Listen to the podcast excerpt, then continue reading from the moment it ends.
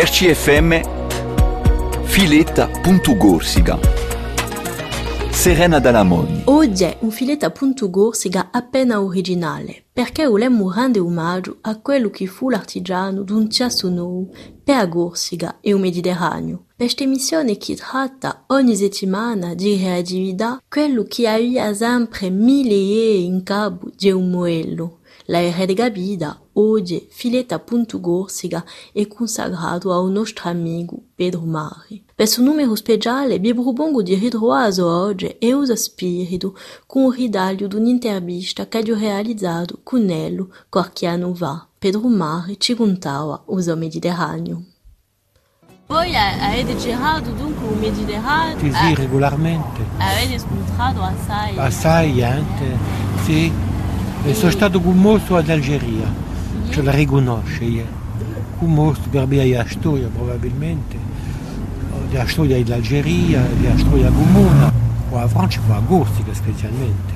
Francamente commosso, ho visitato un poco Algeria, nei contorni, ho trovato che era un paese che era stanterato, fisso, negli anni 50. Non ha cambiato, a parte la CLM di un circondo d'Algeri, che sono orribili come altro, eh, come altro. Per il resto eh, sono andato per esempio, ma in parecchi luoghi c'è un piccolo bordo che si chiama, la, che si chiama sempre la Madrag, l'hanno dato un nome, l'hanno restituito un nome arabo, ma è restato la Madrag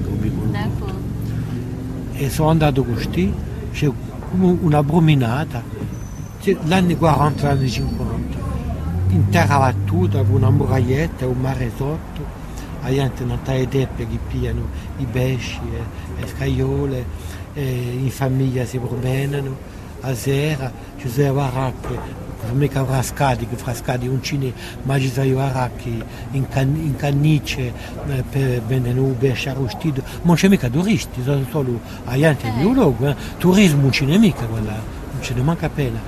E ti ritrovi, ti ritrovi 50 anni fa ed è una vera commozione, francamente, è come se è stata una commozione a Gasba d'Algeria. Ah ouais, francamente. Allora mi hanno messo eh, un ciò d'amica, poi in più c'era domandato il consento ufficiale, un, da una rigosa, ah, ho detto io, un po' di stesso. E sono andato a registrare l'intesa. E, e tutta falade, tutti i dias affalate, che erano distretti, eh, parecchie case sono sbondate, restano le case dice che li chiamano i martiri di rivoluzione della città di Dombi dai francesi, e questa allora è Gouranois.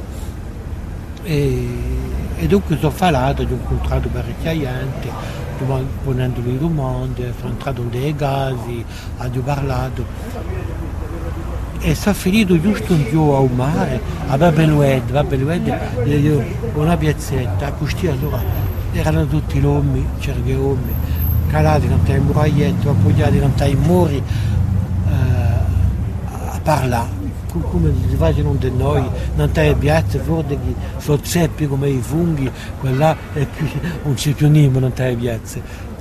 E, e dopo là parlano, vedono caffè, fumano, c'è qualche bancarella che vende i scarpi o che vende le bumate, poco a fare, eh, ma c'è poca roba in Algeria.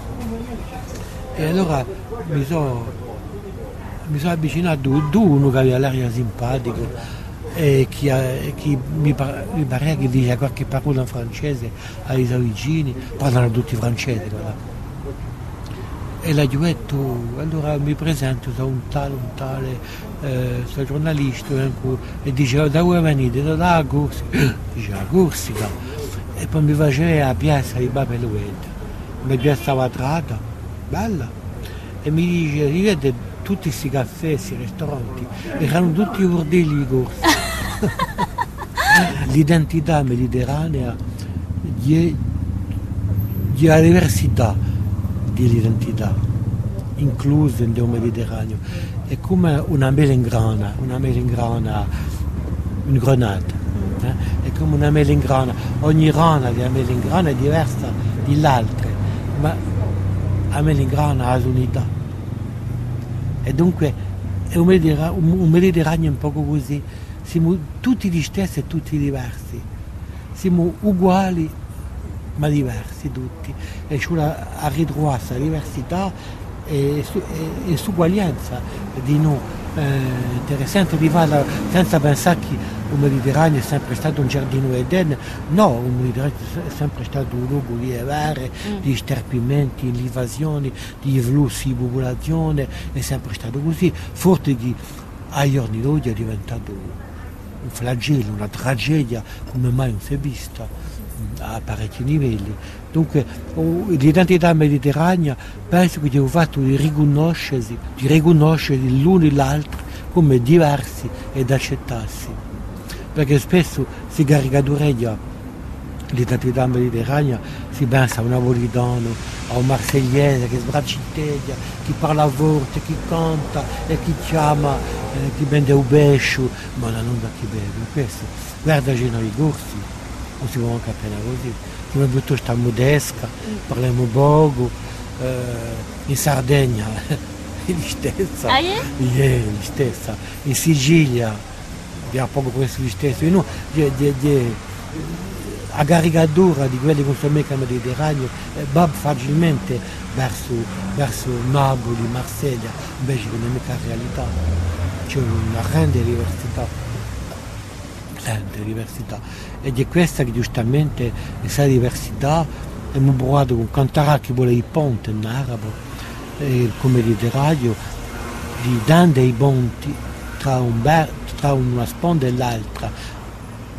E tra tutte le sponde del Mediterraneo per far che la gente accetta, si parli soprattutto e si riconosca come differente. E di noi riconosca soprattutto noi, l'Occidente, manco i nostri amici del Maghreb, nimmo a lezioni a da a nessuno.